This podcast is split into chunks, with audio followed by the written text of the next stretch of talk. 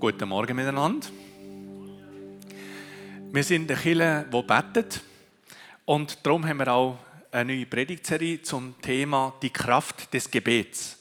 Und heute geht es ein bisschen darum, was ist Gebet eigentlich und warum wir beten. Und es soll ermutigen, Gott zu suchen im Gebet. Gebet ist etwas, das einfach ist und für alle Menschen zugänglich. Ich weiß nicht, ob das kürzeste Gebet kennt. Hilfe! so, jetzt sind alle wach. Gebet ist etwas, wo äh, etwas zutiefst Menschliches ist. Also ein Tier, wenn sie in Not ist, sagt man eigentlich so Müs, wenn sie am Verhungern sind, weil es wenig zu essen hat, die versammelt sich nicht zusammen und betet dass es regnen und das Gras wächst und dass sie wieder Sämli haben und alles.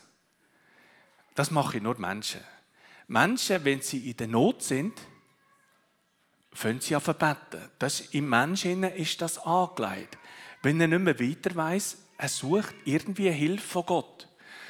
Als ich noch nicht wirklich mit Gott unterwegs war, habe ich ein Erlebnis gemacht in München. Ich bin dort trampen gegangen mit einem Kollegen und wir sind an der Mariakirche in München gewesen. und der kommt aus der Mariakirche raus, kommt so ein Obdachlosen raus.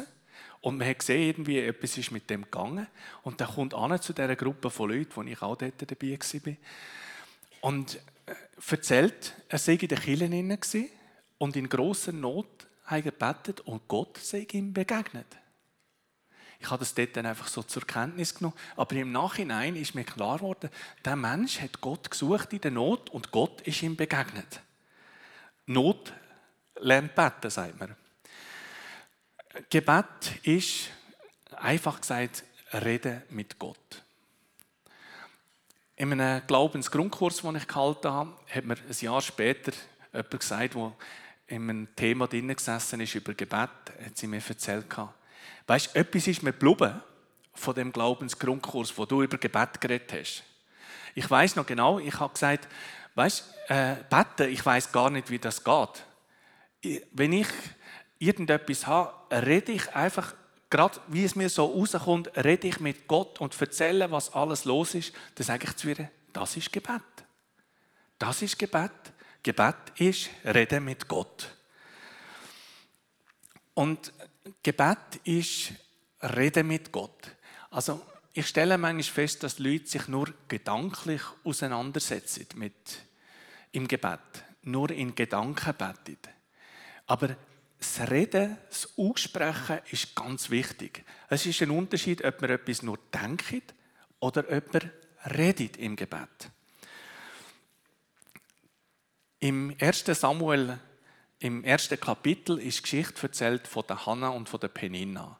Hanna und Peninna, das sind zwei Frauen vom Elkana. Äh, Peninna hat Kind und Hanna hat kein Kind gehabt.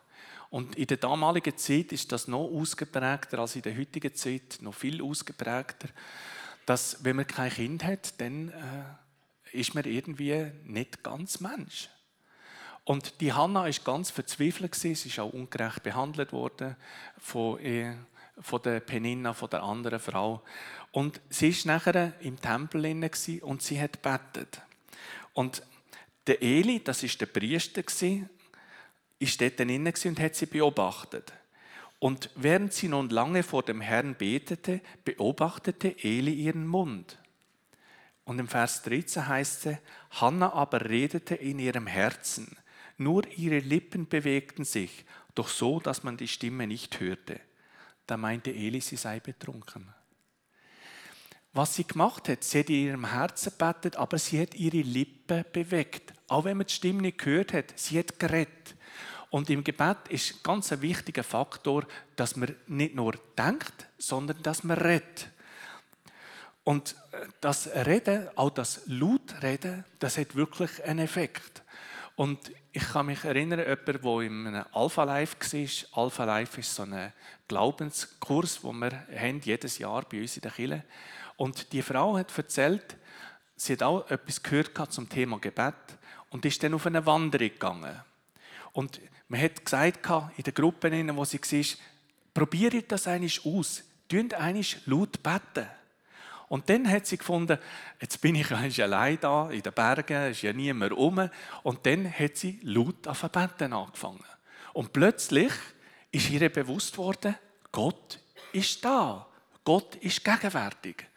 Und wenn du die Erfahrung noch nie gemacht hast, möchte ich dich ermutigen, bet eigentlich laut. Lauf in dem Zimmer auf und ab und bet laut. Du die Anliegen, die du hast in deinem Herzen, wo du drüllst im Herzen, bring sie vor Gott und gib sie dort ab. Gebet ist aber mehr als nur Reden mit Gott. Weil ich hatte eine Begegnung in einem Zoo in Zürich, als ich mit dem Grosskind war. Dann kommt plötzlich kommt eine Frau, die ich nicht kennt habe, kommt auf mich zu und erzählt mir ihre Lebensgeschichte. Alles Schlimmes, also wirklich äh, furchtbare Sachen und so. Äh, erzählt sie, erzählt sie, erzählt sie. Und nachher habe ich reagieren auf das. Aber sie sagt, gut, also, einen schönen Tag und ist wieder gegangen. also ich bin mir ein bisschen vorgekommen wie ein Güsselkübel, oder? Da kommt jemand, leert den Kübel, nachher geht er wieder weg, oder? und bei unserem Gebet zu Gott, es ist gut, wenn man mit Gott redet. Aber es braucht auch, dass man hören. Nicht nur einseitig Gott zutexten, noch zutexten, sondern hören. Den Raum geben, um Gott zu hören. Ich habe schon Leute bei mir gehabt, wo ich gesagt habe, jetzt hören wir doch eigentlich auf Gott. Was Gott meint zu dieser Situation. Weil wir sind ja ziemlich hilflos, ehrlich gesagt. Wir wissen oft nicht, was wir machen sollen. Und dann äh, gibt es manchmal, dass jemand sagt, nein, ich kann nicht hören, ich muss reden.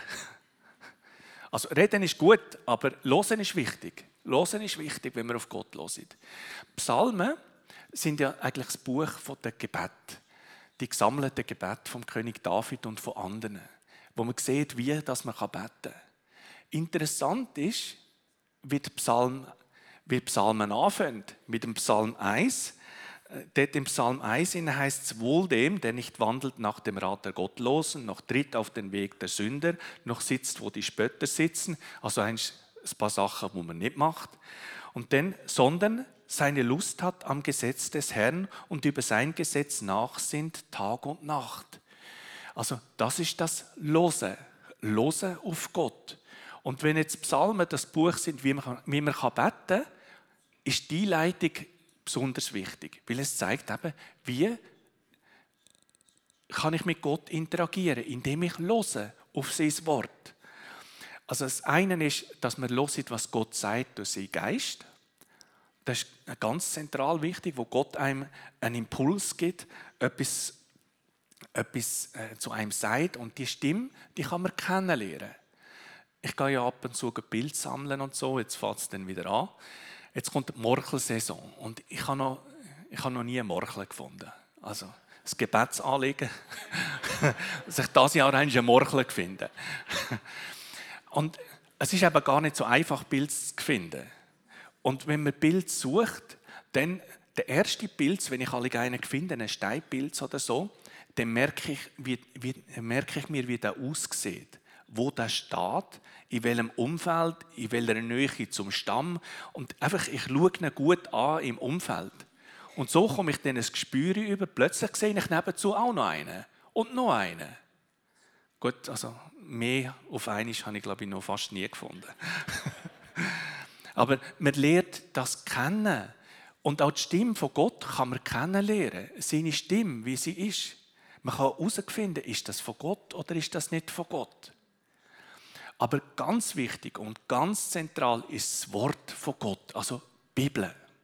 Das ist wirklich ganz das Zentrale. Weil dort hat man es quasi eins zu eins. Es steht zwar dort nicht drin, wen dass man heiraten oder wen dass man nicht heiraten aber es stehen ein Haufen andere Sachen drin, wo wir das Rückgrat geben. Und das ist im Gebet wichtig. Man kann sich aufs Wort beziehen. Es sind Verheißungen drin, Zusagen, die Gott macht, dass er für uns sorgt. Wir können Gott bei seinem Wort nehmen.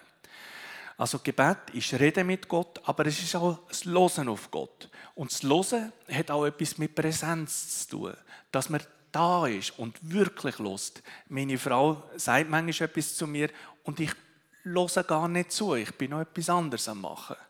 Sagen alle, ich bin nicht multitaskingfähig, wenn ich es dann nach dem dritten Mal höre. Äh, um zu hören, braucht es wirklich Präsenz, sich am anderen zuzuwenden. Der Mose, wo er eine Begegnung hatte mit Gott, in der Wüste inne hat er einen brennenden Dornbusch gesehen und das hat ihn interessiert, weil der brennende Dornbusch, der hat zwar brennt, das hat sie ab und zu in der Wüste, aber er ist nicht verbrannt. Er hat gemerkt, das ist etwas Außergewöhnliches. Er geht dort hin und dann, mitten aus dem Dornbusch raus, hat Gott ihn angesprochen und hat gesagt, Mose, Mose. Und der Mose ist standen geblieben und hat gesagt, hier bin ich. Und das ist die Präsenz, also hier bin ich. Der Ausdruck, es gibt einen hebräischen Ausdruck für das, Hineni, das ist der stärkste Ausdruck von der, von der Präsenz und von der Gegenwart Gottes. Ich stelle mir das vor, so wie der Marco Odermatt in der, vor dem Start. Oder 100% präsent. Das ist das hier bin ich. Und wenn wir Gottes Stimme hören im Gebet, dann braucht es das, dass wir innerlich anstehen. Gott, red ich höre. Es braucht das innere Anstehen vor Gott und das innere Präsenz sein. Dass wir in Gottes Gegenwart treten können, ist nicht selbstverständlich. Es ist wirklich ein Privileg. Und ich lese einen Text aus dem Hebräer 4, Vers 14 bis 16. Da wir nun einen großen Hohepriester haben, der die Himmel durchschritten hat, Jesus, den Sohn Gottes, so lasst uns festhalten an dem Bekenntnis. Denn wir haben nicht einen hohen Priester, der kein Mitleid haben könnte mit unseren Schwachheiten, sondern einen, der in allem versucht worden ist, in ähnlicher Weise wie wir, doch ohne Sünde. So lasst uns nun mit Freimütigkeit hinzutreten zum Thron der Gnade, damit wir Barmherzigkeit erlangen und Gnade finden zu rechtzeitiger Hilfe. Jesus wird hier geschildert als Hohepriester. Hohepriester ist einer, der die Verbindung herstellt zwischen dem Mensch und zwischen Gott. Und er ist aber nicht irgendwie abgehoben, sondern er kann mit uns mitfühlen. Gott ist in Jesus Mensch geworden. Er hat gelitten. Er hat Schmerzen erduldet. Er hat Einsamkeit erlebt. Er weiß, wie wir fühlen. Das ist ein Hohepriester, der sich mit uns identifiziert.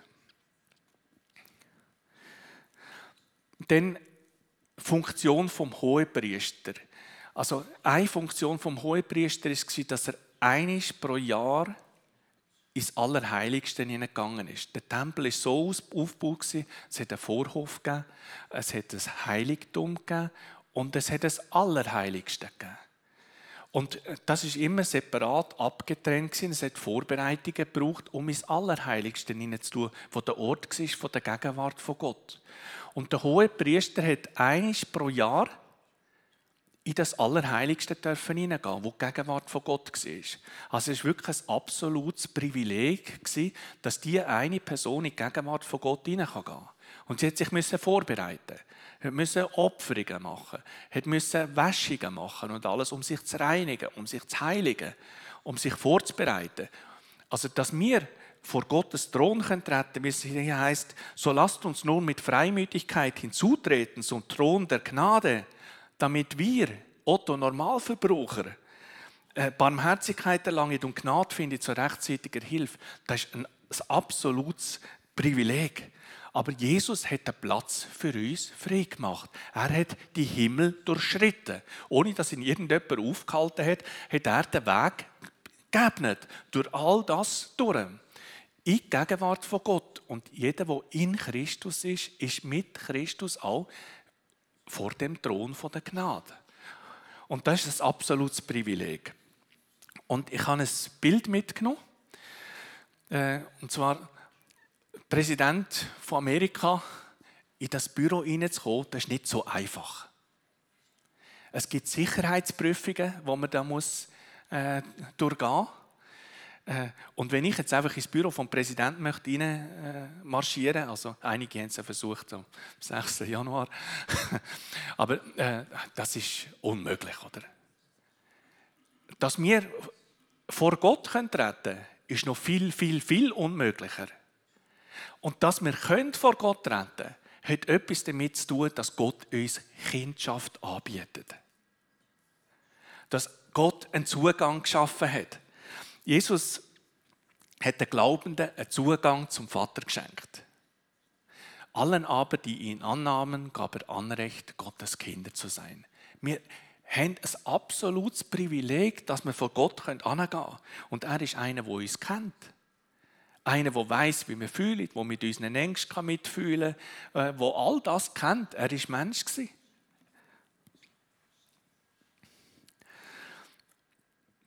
Und der Zugang, normalerweise ist der versperrt, der Zugang ist nicht für die Elite da.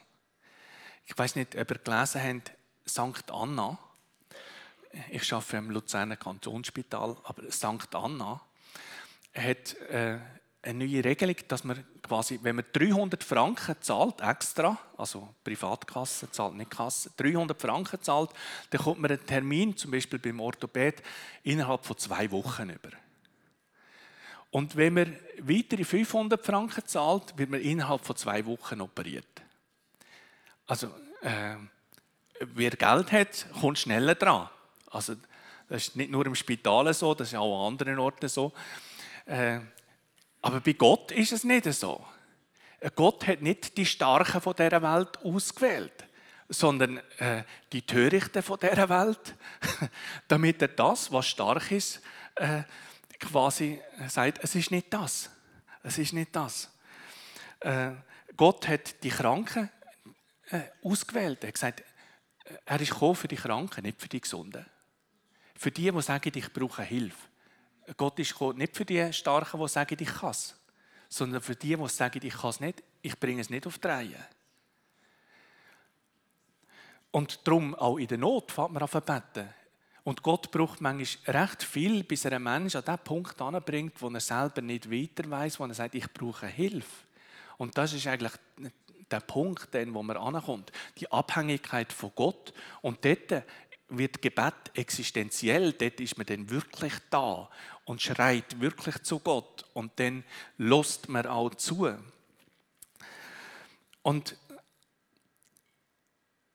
trotzdem, man kann nicht mit einem besuddelten Kleid vor Gott antreten. Es braucht das, äh, dass Jesus uns neue Kleider schenkt. Es heißt, so sehr hat Gott die Welt geliebt, dass er seinen einzigen Sohn gegeben hat, damit jeder, der ihn glaubt, kann gerettet werden und nicht verloren geht. Wo Jesus am Kreuz gestorben ist, hat er unsere Schuld auf sich geladen. Er ist gestorben an unserer Stelle. Und er hat unsere Ungerechtigkeit getragen und hat uns seine Gerechtigkeit gegeben. Wir fühlen uns vielleicht nicht immer so, verhalten uns vielleicht nicht immer so, aber wer an Jesus glaubt, hat die Gerechtigkeit von Jesus bekommen. Ja, kann man die leben, wie man will? Nein, selbstverständlich nicht. Sondern wenn man an Gott glaubt und ein neues Leben bekommt, dann möchte man das auch entsprechend ausleben. Aber Jesus hat den Vorhang zerrissen. Wo Jesus am Kreuz gestorben ist, ist der Vorhang im Tempel zerrissen. Der Zugang zum Allerheiligsten ist quasi symbolisch frei gemacht worden. Und wir haben eben den Zugang zu Gott. Denn Gebet ist auch ein Ausdruck von der Freundschaft mit Gott. Etwas Wesentliches von Freunden ist, dass sie miteinander reden. Der C.S. Lewis hat ein Buch geschrieben über, über Liebe und hat verschiedene Arten von Liebe beschrieben. Eine Form von Liebe, Eros, die erotische Liebe, ist so zwei Menschen, die sich so gegenüberstehen und sich bewundern, gegenseitig bewundern. So beschreibt er das. So die, wo man sich gegenseitig bewundert. Und dann gibt es die, äh, die Philo-Liebe, die Liebe, Freundschaftsliebe. Und Freundschaftsliebe ist, wenn man so nebeneinander steht und gemeinsam etwas anschaut. Und nachher erstaunt und sagt, was? Du auch? Und ich kann mich erinnern, wo meine Frau und ich uns kennengelernt haben, äh, dann, wir haben eine gemeinsame Liebe für Bücher. Und wo sie das gesagt hat, oder ich das gesagt habe, ich weiß nicht mehr genau, ähm, äh, hat ich oder sie gesagt, was? Du hast auch so gerne Bücher? Und das ist heute noch so. Also wir können in eine Bibliothek hineingehen, können uns dort verweilen oder in einen Bücherladen hinein. Meine Frau leitet den Bücherladen da. Also, was? Du auch? Und das ist eigentlich etwas, was für die damalige Welt völlig unverständlich war, dass Gott auf unsere Ebene herabkommt. Quasi staunet. Man schaut, äh, man schaut etwas an und sagt, wow, das gefällt mir. Und stellt fest, ah, Gott gefällt das auch. Dir auch. Was? Das gemeinsam etwas anschauen und gemeinsam etwas, etwas wunderschön finden. Das ist die Ebene, wo, wo Gott uns einlädt. Zu dieser Freundschaft lädt er uns ein. Gott ist in Jesus Mensch geworden. Er weiß, wie es uns geht. Eben ein hoher Priester, der Mitleid hat mit uns. Er ist auf unserer Ebene. Auch wenn es noch ganz eine andere Seite gibt, wir können Gott, über Gott nicht verfügen. Es gibt Seiten von Gott, wo uns wie äh, nicht zugänglich sind. Und trotzdem ist er an unserer Seite. Er bietet uns Freundschaft an. Und der Abraham ist ein Freund von Gott genannt worden. Und da sieht man auch ein bisschen, was das heißt, zu was Gott uns einlädt. Gebet ist Freundschaft mit Gott pflegen. Freundschaft heißt, Gott weiht uns ein in seine Pläne. Gott hat Abraham eingeweiht mit dem Plan, den er für Sodom und für Gomorra. Er hat ihm erzählt, was kommt. Ich kann mich erinnern, wo, äh, von einem von unseren Kindern, wo wir eine Segnung hatten. Äh, bei der Segnung kommt jedes Kind alle einen Vers über. Und ich kann mich erinnern, eines von unseren Kindern hat einen Vers bekommen, Psalm 18. Da heißt, der Herr ist meine Burg, meine Festung, meine Zuversicht und so weiter. Und ich habe weitergelesen und dort weiter unten heißt, du hast mich rausgerissen aus den tiefsten Tiefen und äh, schwierige Sachen und so. Und ich habe in meinem Geist habe ich gespürt, es wird schwierig werden mit ihm. Und gleichzeitig eine Zuversicht von Gott, dass er sein Fels ist, seine Zuversicht. Und äh, es ist wirklich äh, so gekommen, aber ich bin wie innerlich gewappnet gewesen. Ich habe das gewusst. Ich konnte Bezug nehmen auf das. Ich habe eine Zusage von Gott. Und das ist etwas, was Gott mit Freunden macht. Er weiht sie ein, er nimmt sie drin hinein. Es gibt auch Situationen im Leben, wo man nicht versteht, ehrlich gesagt. Aber gleich, Gott nimmt einen mit drin hinein. Und das ist die Freundschaft, die Gott uns anbietet. Freundschaft ist auch verbunden mit Glauben.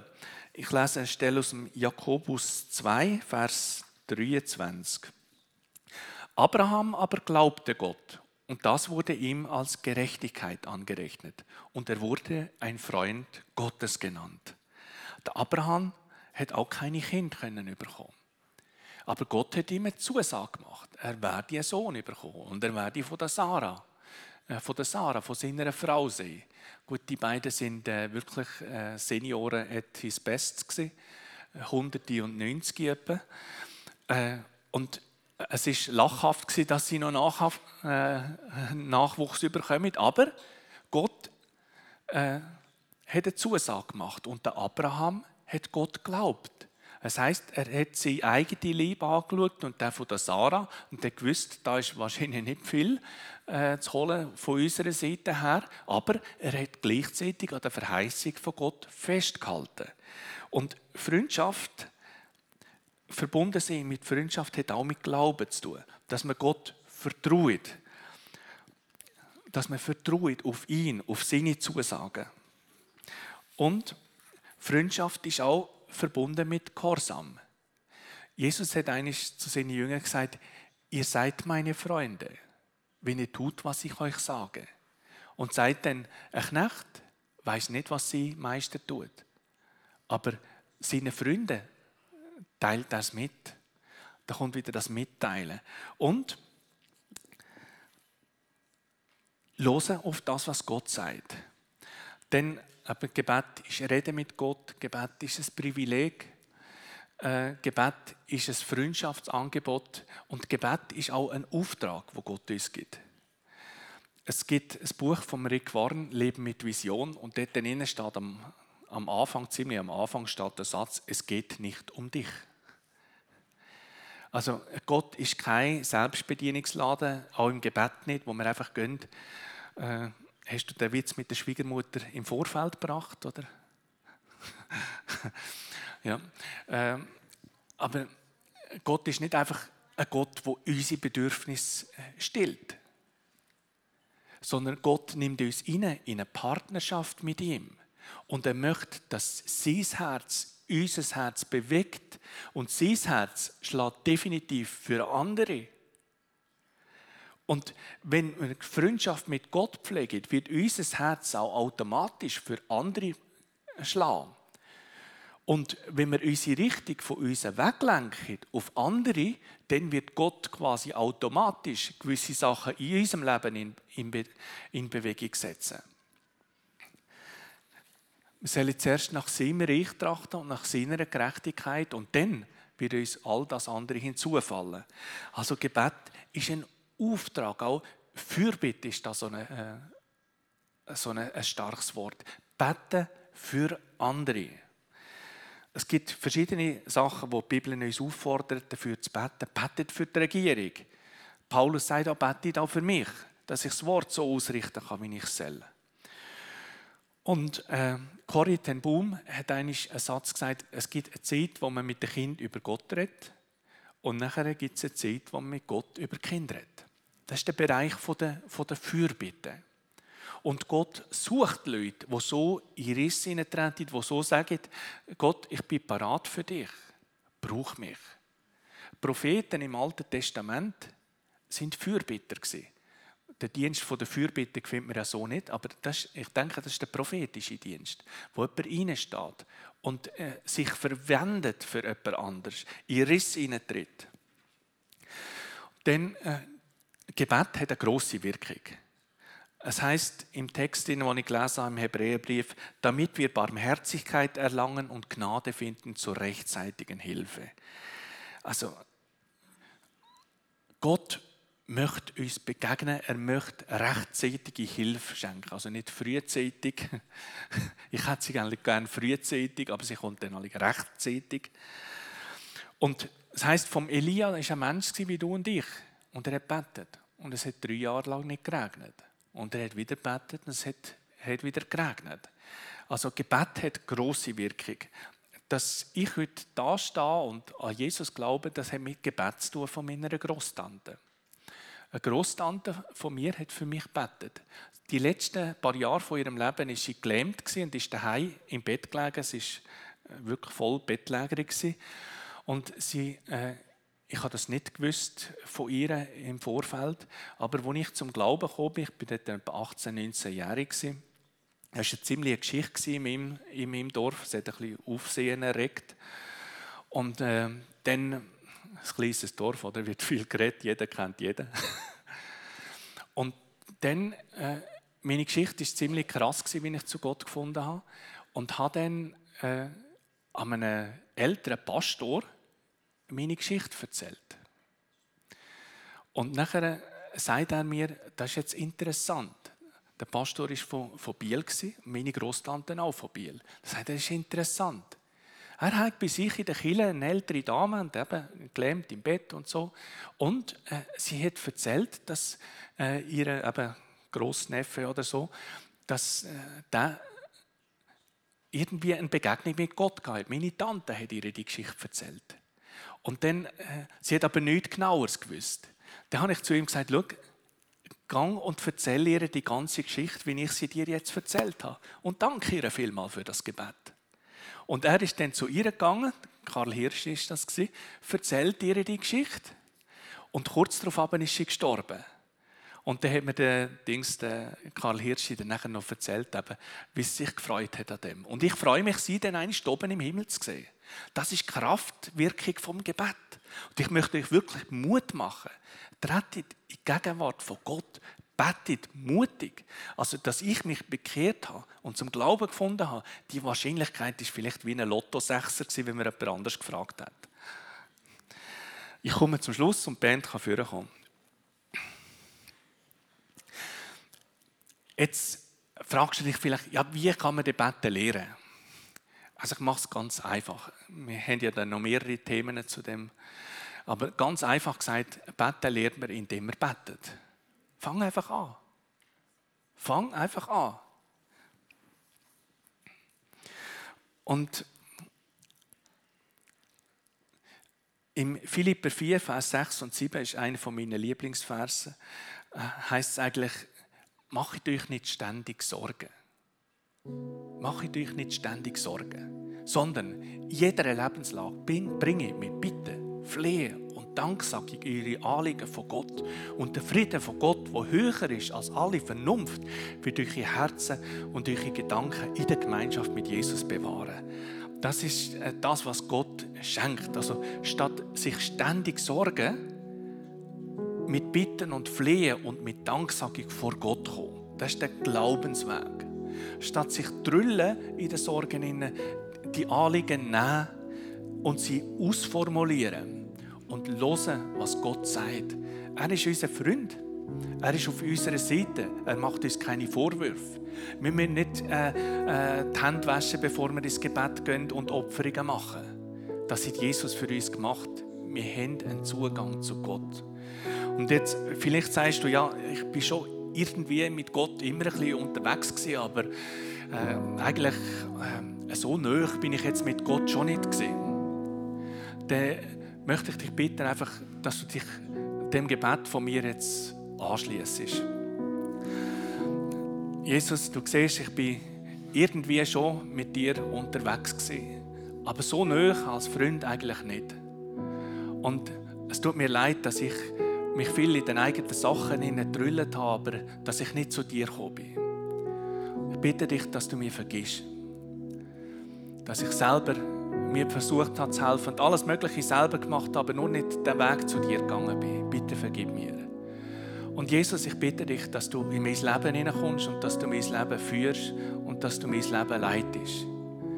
Ich möchte mit meinen, mit meinen Anliegen vor dich kommen. Und du sollst meine erste Referenz sein.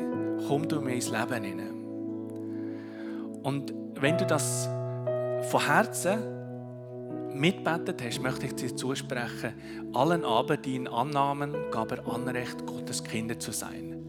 Du hast Anrecht, wirklich mit Freimütigkeit vor den Thron von Gott anzutreten. Und Jesus, ich bitte dich für die Menschen, dass du sie einfach füllst mit der Kraft von dem Heiligen Geist, dass du ihnen eine Begegnung schenkst mit dir, dass sie das dürfen erleben, was die junge Frau erlebt hat, als sie da in den Bergen auf der Wanderung äh, laut betet hat und plötzlich gemerkt hat, da ist jemand da.